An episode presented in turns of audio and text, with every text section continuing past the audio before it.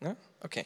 Ähm, also wir haben ja Sommerzeit und in der Sommerzeit, ich weiß nicht, wer war alles schon im Urlaub von euch? Also ich war schon, aber noch nicht im Sommer. Das sind echt wenige. Wer möchte noch alles? Nochmal? Manche wollen auch mehrfach. Wer, wer, will denn nicht? Wer hat sich enthalten? Jetzt müssen eigentlich alle anderen Hände hochgehen. Sehr gut. Ich habe heute eine gute Botschaft und zwar, ich habe einen Urlaub vorbereitet für, für einen von euch heute. Ähm, und dieser Urlaub, ähm, ich schenke sogar 2000 Euro dazu, wenn ihr den buchen wollt. Aber den Rest müsst ihr selber bezahlen. Ähm, und zwar ist der ähm, ist ein exklusives äh, Luxusresort oberhalb des langen Strandes am Cabbage Beach. Seit vielen Jahren eines der führenden Resorts der westlichen Hemisphäre mit erlesenen Restaurants, exquisitem Spa und einem traumhaft schönen Gold, Gold, Golfplatz heißt das Ding. Und so weiter. Wer will dahin? Ihr seid so verhalten. Also ich würde direkt dahin gehen. Die Frage ist ja, was ist, was das Kleingedruckte ist, ne? Das ist ja die Frage, was ist das Kleingedruckte? Äh, das Kleingedruckte ist, also ich tue 2000 Euro dazu. Würde ich wirklich, nicht guten Gewissens, aber würde ich fast tun.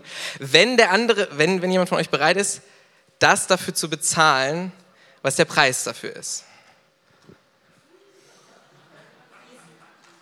Also, vielleicht macht das ja jemand von euch. Ich nicht. Also. Nee, das ist mit einem Kind, zwei Erwachsenen. Da musst du noch drei zubuchen, Manuel. Ach, du willst ohne Kind. Dann kannst du mir deine Kinder geben, dann kriege ich aber die 2000 Euro zurück währenddessen. Kinderbetreuung.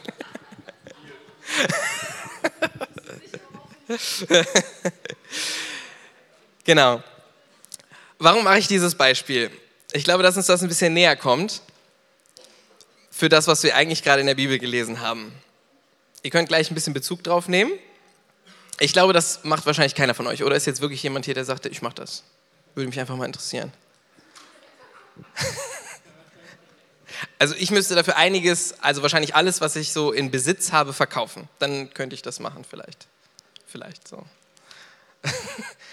also das, ja gut, das Auto ist auch lange nicht mehr so viel wert, leider. Okay, ich habe gesagt, wir wollen Bibellesen üben und deswegen studieren wir jetzt zusammen die Bibel. Das ist auch der Hauptteil der, Bibel, äh, der, der, der Predigt heute. Deswegen, ihr könnt, wenn ihr wollt, nochmal eure Bibeln vornehmen, aber ich habe es auch hier vorne ausgedruckt, äh, also jetzt auf der Folie. Und wir lesen einfach nochmal den Anfangsteil davon, ja? Also, ohne das 15. Wir fangen hier mal ab 17 an, ich erkläre gleich warum. Als Jesus sich gerade wieder auf den Weg machte, kam ein Rabbi angelaufen, warf sich vor ihm auf die Knie und fragte, guter Rabbi, was muss ich tun, um das ewige Leben zu bekommen? Was nennst du mich gut? entgegnete Jesus. Gut ist nur Gott, sonst niemand. Du kennst doch die Gebote. Du sollst nicht morden, nicht Ehe brechen, nicht stehlen, du sollst keine Falschaussagen machen und niemanden um das Seine bringen. Ehre deinen Vater und deine Mutter. Rabbi, erwiderte der Mann, das alles habe ich von Jugend an befolgt. Kleiner Side-Fact: die, dieser Mann, der da zu Jesus kam, der kam ja kurz nach diesen Kindern dann zu Jesus. Ihr habt das ja gerade selber gelesen, ab Vers 15. Und der war, in anderen Evangelien heißt es ein junger Mann. Da steht jetzt nicht junger Mann, aber in anderen Evangelien heißt es junger Mann. Und am Ende steht hier, das alles habe ich von Jugend an befolgt. Das heißt, seine Aussage ist eigentlich gar nicht so viel wert, weil er hat es noch gar nicht so lange so befolgt, diese zehn Gebote oder diese Gebote, die da stehen, zumindest, die Jesus ihn fragt. Kleiner Side Note. Ist einfach interessant, wenn man das mal genauer liest. Ähm, was werden hier für Gebote abgefrühstückt? Also Jesus scheint ja offensichtlich diesem Mann helfen zu wollen, zu klären, ob er das ewige Leben bekommt oder nicht. Also der Mann hat ja die ernsthafte Frage und sagt, ähm, was muss ich tun, Vers 17, Ende von Vers 17, um das ewige Leben zu bekommen? Und das ist ja eine Frage, die uns eigentlich alle auch beschäftigt. Also wäre schön zu wissen, ob wir das kriegen oder nicht, das ewige Leben. Und Jesus fängt erstmal an aufzulisten, und zwar Teile der zehn Gebote. Hier eine Übersicht von den zehn Geboten. Diese zehn Gebote klappert Jesus ab, aber nicht alle davon. Wir gehen mal ganz kurz durch. Jesus sagt, du sollst nicht töten. Hat er wohl gehalten, zumindest von Jugend an. weiß nicht, ob er davor, aber wahrscheinlich nicht. Ähm, du sollst nicht Ehe brechen. Das ist schon eine krasse Nummer, weil Jesus an anderer Stelle sagt, wenn dein Auge sich schon in eine andere Frau verguckt, dann hast du schon Ehe gebrochen. In meinen eigenen Worten jetzt mal. Und der Mann sagt tatsächlich, er hat noch nicht Ehe gebrochen. Also ich weiß nicht, ob er Jesus damals nicht zugehört hat, aber ich weiß nicht, welcher Mann das von sich behaupten kann. Hat er aber anscheinend gehalten. Dann, du sollst nicht stehlen. Gut, das können vielleicht einige von uns auch hier behaupten, vielleicht nicht alle. Du sollst nicht äh, falsches Zeugnis ablegen, also du sollst nicht lügen, würden wir heutzutage sagen. Und du sollst nicht begehren, was deinem Nächsten gehört. Also nicht neidisch sein. Und dann, witzigerweise, da hat Jesus angefangen aufzuzählen. Und dann ganz am Ende sagt Jesus noch, du sollst noch deine Vater und deine Mutter ehren. Wir lesen mal weiter, Vers 21. Jesus sah ihn voller Liebe an. Eines fehlt dir. Er hat nicht alle Gebote aufgelistet, aber Jesus sah ihn voller Liebe an. Das finde ich sehr erstaunlich, weil er schaut ihn anscheinend ernst an, würde ich denken in dem Moment. Also wenn ich mich da reinversetze, schaut er ihn ernst an. Aber irgendwie schreiben, schreiben die, schreibt in dem Fall Markus auf, dass er ihn voller Liebe ansah. Ich hätte gern diesen Blick abbekommen. Ich glaube nicht, dass er so fröhlich gewesen wäre, aber ich glaube voller Liebe tatsächlich. Eins aber fehlt dir, geh und verkaufe alles, was du hast und gib den Erlös den Armen. Du wirst dann einen Schatz im Himmel haben und komm und folge mir nach. Der Mann war entsetzt, als er das hörte und ging traurig weg, denn er hatte ein großes Vermögen. Da scheint die Geschichte erstmal zu Ende zu sein. Und wenn ich ganz ehrlich bin, ich habe nicht so viel großes Vermögen, also ich kann mir diesen Urlaub nicht leisten. Und trotzdem glaube ich, hätte ich dasselbe tun müssen wie dieser Mann, wenn ich ganz ehrlich bin. Und da geht es jetzt gleich ans Eingemachte. Wenn wir so Bibel lesen, glaube ich, macht das was mit uns. Und da möchte ich euch heute mit reinnehmen. Der Mann ging traurig weg, denn er hatte ein großes Vermögen. An dem Punkt ist die Geschichte für den Mann vorbei. Der Mann hatte gefragt, wie kriege ich das ewige Leben? Jesus hat ihm abgeklappert, Gebote, und dann gesagt, aber das eine fehlt dir. Und der Mann geht traurig weg. Der Mann weiß danach nicht, ob er das ewige Leben hat. Wahrscheinlich denkt er, er hat es nicht. Und das ist ziemlich hart, weil eigentlich guckt Jesus ihn noch mit Liebe an. Aber da ist auch Wahrheit drin und da hat der Mann nicht standhalten können. Und ich glaube, wir alle könnten da heute nicht standhalten, an einer oder anderen Stelle. Sorry, das ist heute keine, keine Friede, Freude, Eier-Predigt hier. Vielleicht wird es gleich besser. Richtig interessant, also ich habe das ja selber nachgeschlagen im Vorbereiten. Was fehlt ihm denn eigentlich? Ich habe ja gesagt, es sind eigentlich zehn Gebote. Und man könnte das jetzt auch mit einem Gebot ausdrücken, was ihm eigentlich fehlt. Und eigentlich hat der Mann Gott nicht an erster Stelle. Ich glaube, ich bin davon überzeugt, wenn Jesus angefangen hätte mit dem ersten Gebot, dann wäre schon direkt klar gewesen, dass der Mann das nicht packt. Aber Jesus fängt nicht beim ersten Gebot an, sondern er fängt beim erstmal äh, siebten an, nee, sechsten, geht dann runter und sagt dann noch das fünfte Gebot. Ich glaube, dass das, du sollst keine anderen Götter neben mir haben, ist Altes Testament, wissen wir alle, und ist trotzdem noch wahr ich glaube, dass das was ist, wo wir als Menschen, und ich glaube, deswegen ist es auch das erste Gebot, den größten Struggle ganz oft haben. Gott wirklich bedingungslos an erste Stelle zu stellen. Und das ist nicht so leichtfertig, weil da steht, und das fordert Jesus wortwörtlich, das ist zwar ein Gleichnis, aber das ist ja ein Gleichnis, was passiert ist. Es gibt ja welche, die sind nur Geschichtenerzählung als Beispiele damit Jesus das untermauert, was er sagen will. Und das ist aber echt passiert. Also da kommt ein Mann, der fragt nach dem ewigen Leben, wie kriege ich das? Und am Ende sagt er, geh und verkaufe alles. Das fehlt dir. Und der Mann kann es nicht leisten. Er sagt, ich kann es nicht. Und er geht traurig weg und die Story ist für ihn zu vorbei. Lass uns mal weiter betrachten, was da noch steht. Vers 23, da geht es weiter. Da blickte Jesus seine Jünger an, der Reihe nach. Also scheinbar hat er auch diesen Augenblicksmoment mit jedem Einzelnen, guckt jedem Einzelnen in die Augen. und sagte, wie schwer ist es doch für Menschen in Gottes Reich hineinzukommen, wenn sie viel besitzen. Die Jünger waren bestürzt. Das ist eine krasse Reaktion, weil, aber Jesus wiederholte erstmal, Kinder, schwer, äh, sorry, Kinder, wie schwer ist es in das Reich Gottes zu kommen? Eher kommt ein Kamel durch ein Nadelöhr als ein Reicher in Gottes Reich. Da gerieten die Jünger völlig außer sich. Also Jesus macht das nochmal klipp und klar und die Jünger merken, ich würde jetzt gerne so ein Wort sagen, Mist, ähm, wir packen das nicht. Selbst wir packen das nicht, weil sie gerieten außer sich. Sie merken, dass das geht uns ans Eingemachte. Und sie fragten einander, wer kann dann überhaupt gerettet werden? Die Frage ist, der Mann kann nicht gerettet werden, die Jünger können es nicht nach dem Standard, den Jesus gerade gelegt hat. Und der Standard gilt. Ne? Jesus hat den Mann weggehen lassen danach. Er hat nicht dann nochmal gesagt, komm nochmal zurück, ich erkläre dir das nochmal eben. Der Mann ist weggegangen und war traurig. Vers 27 ist die Auflösung.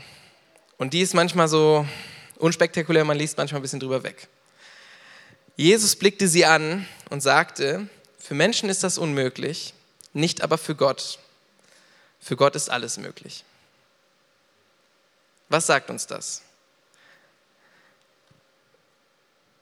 Es scheint etwas dran zu sein, dass Jesus diesen Punkt so deutlich macht, dass die Jünger völlig außer sich waren, der Mann traurig weggeht. Das war keine angenehme Situation. Gott, Jesus macht diesen Punkt sehr, sehr deutlich. Gib alles hin, gib dich voll hin und da gibt es auch keine Diskussion, weil ich bin Gott und du bist es nicht. Und dann löst er aber auf, Menschen können es nach ihrem Standard nicht, aber für Gott ist alles möglich. Und das ist das Schöne, das ist die gute Botschaft. Gnade triumphiert. Wenn Gnade nicht wäre, wären wir genau da, wo der Mann jetzt steht und müssten traurig weggehen und erkennen, dass wir es nicht können, dass wir es nicht sind, dass wir nicht das ewige Leben kriegen werden. Allein durch Gnade. Und trotzdem ist beides wahr. Und das machen wir heutzutage manchmal den Fehler, dass wir sagen, das, was zuletzt steht, das, was lauter ist, das nehme ich, das ist netter, das ist fröhlicher, das ist schöner. Und das andere, ja, kann man mal drüber wegsehen. Und Jesus hat den Mann aber trotzdem traurig weggehen lassen. Es gibt also irgendwie dieses sowohl als auch. Es ist die ganze Geschichte, die sich eigentlich durchzieht, wo die katholische Kirche anfängt, Ablassbriefe zu verteilen, zu sagen, guck mal, wir haben die Idee, ihr gebt uns alle Geld und ihr bezahlt das. Jetzt zum Glück nicht mehr, wobei, also egal. Und dafür kriegt ihr das ewige Leben, ihr kriegt irgendwie so eine Art Schuldvergebung. Und Menschen machen das ja. Also bis heute machen das tatsächlich Menschen. Ähm, und Luther dann vor wie vielen Jahren auch immer an diese Kirchentür seine 95 Thesen, 96, 95 Thesen hängt, weil er weiß, es muss sich was verändern, weil Gnade triumphiert hat. Und das ist das Evangelium. Das Evangelium ist, dass sowohl gebt dich 100% hin und da gibt es auch keine Diskussion. Und da diskutieren wir manchmal auch nicht drüber, wir vergessen auch manchmal, dass wir das tun sollten. Sowohl das, und das ist so wahr, wie es da steht, weil Jesus das selber gesagt hat, dem Mann, und er ging traurig weg. Als auch, egal was wir tun, es wird eh nicht reichen. Und manchmal sind wir dann so, ja, es reicht ja eh nicht, dann brauche ich es ja auch gar nicht versuchen. Doch Jesus möchte, dass wir das versuchen. Und gleichzeitig triumphiert Gnade und deckt alles zu.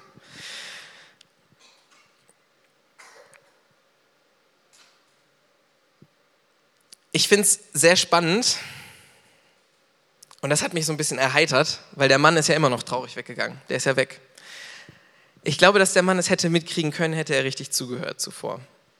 Und zwar steht in Vers 13, ihr habt ab 15 angefangen, eines Tages wollten einige Leute Kinder zu Jesus bringen, damit er, auf, äh, damit er sie mit der Hand berühre. Doch Jesus, äh, doch, die, doch die Jünger wiesen sie unfreundlich ab. Als Jesus das sah, sagte er den Jüngern ärgerlich, lasst doch die Kinder zu mir kommen und hindert sie nicht daran. Gottes Reich ist ja gerade für solche wie sie bestimmt. Ich versichere euch, jetzt kommt der Knackpunkt, wer sich Gottes Reich nicht wie ein Kind schenken lässt, wird nie hineinkommen. Da steht es eigentlich schon. Es geht nicht, es sei denn, du lässt es dir schenken. Und trotzdem kommt danach der reiche Jüngling zu Jesus und fragt, was muss ich tun?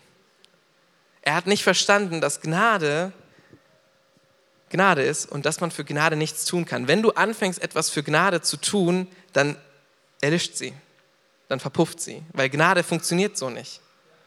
Es ist so, wie wenn du die Dunkelheit fangen möchtest, so einen Schatten von dir selbst und du hascht hin und er geht weg, weil du genau dahin hascht. Und das ist das andere Learning heute. Erste, gib dich voll hin. Und das zweite ist, Gnade verpufft, wenn du nur annähernd dafür was versuchst zu tun, weil es funktioniert nicht. Wer sich, nicht, wer sich Gottes Reich nicht wie ein Kind schenken lässt, wird nie hineinkommen.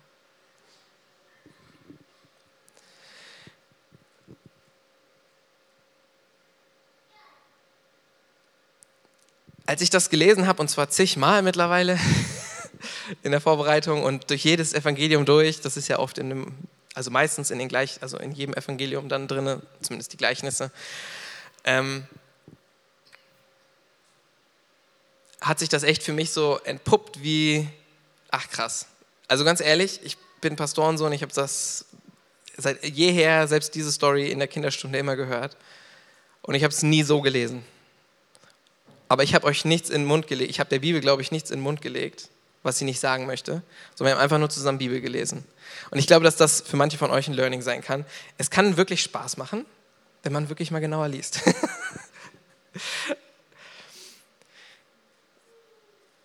Das Lobpreisteam kann nach vorne kommen. Danke, Debbie und Daniel.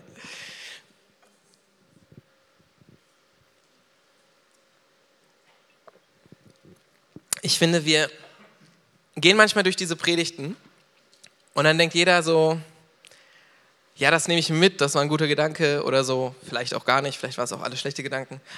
Und du gehst nach Hause und dann vergisst man das wieder.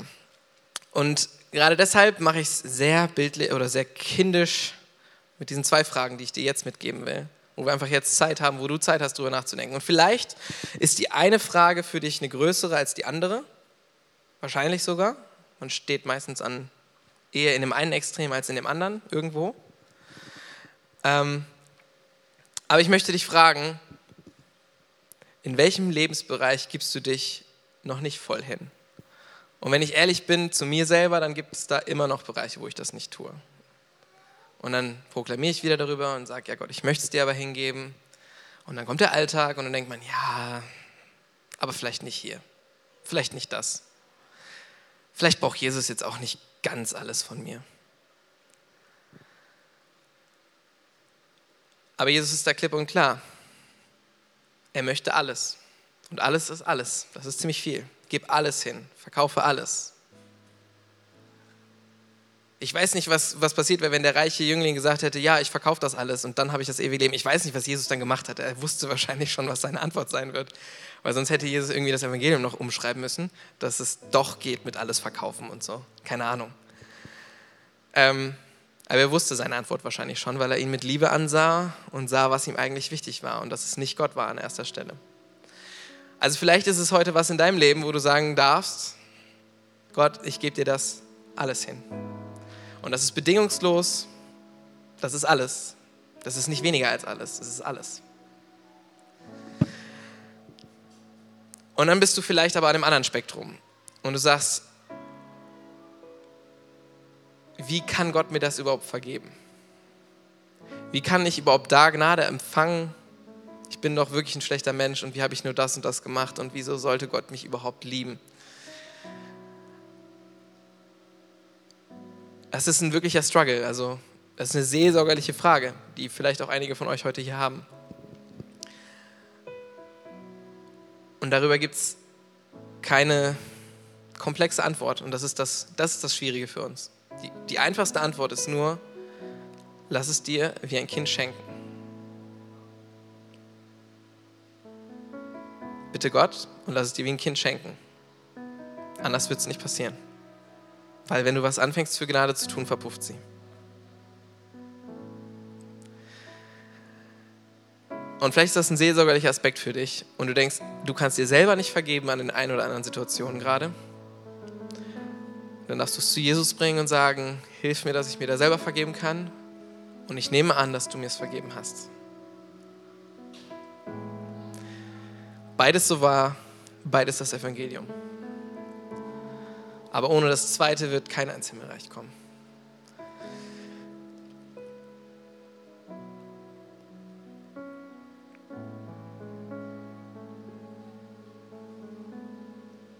Wir als Kirche beten jedes Mal nach der Predigt ein Gebet miteinander. Und ich finde das meines Wissens tatsächlich alles drin, was ich so beten würde, wenn ich für Gottes Gnade und für Annahme ihn herrschaftsmäßig über alles stellen möchte in meinem Leben, beten würde. Das ist alles da drin. Und ich möchte dich einladen. Wir werden gleich tatsächlich mehr Zeit haben als sonst für Lobpreis noch hinten raus. Damit du diese zwei Fragen für dich beschäftigen kannst. Was davon dran ist. Wir werden gleich auch ein Gebetsteam haben, das kann sich gleich nach dem Gebet einmal hinten bereit machen. Und du kannst da hingehen und du kannst sagen, hey, ich möchte darüber irgendwie, bitte leg keine Beichte im klassischen Sinne ab, weil wir können dir keine Gnade schenken. Das kann nur Gott. Aber du kannst sagen, ich möchte etwas offenlegen und dafür Vergebung empfangen und das möchte ich nicht alleine für mich tun, weil ich glaube, es hat Kraft, wenn man das mit Menschen tut. Vielleicht ist es dir auch zu unangenehm, nach hinten zu gehen, dann machst du es mit einem Freund, mit einer Freundin, mit einem Kollegen, mit einem Mann, mit deinem Mann, mit deiner Frau.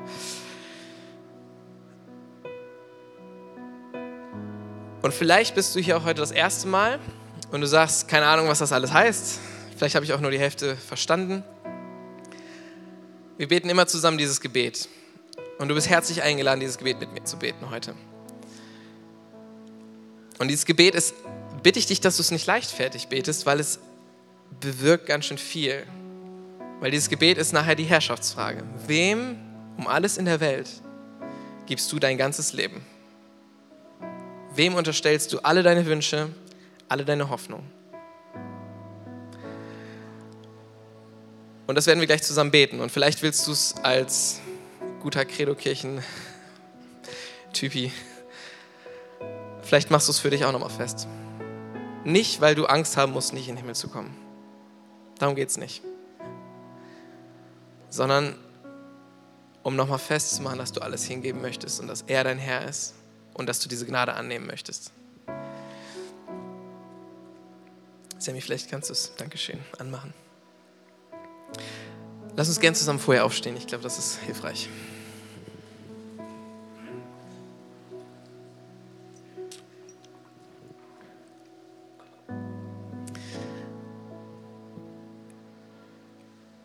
Wenn du dich entschieden hast, das das erste Mal zu beten, dann komm gerne nachher auf mich oder Janette oder Dominik Pöllner, die Pastoren hier beide, zu oder jemanden, wo du denkst, der sieht so aus, als wenn er ein bisschen Ahnung hat, was hier passiert.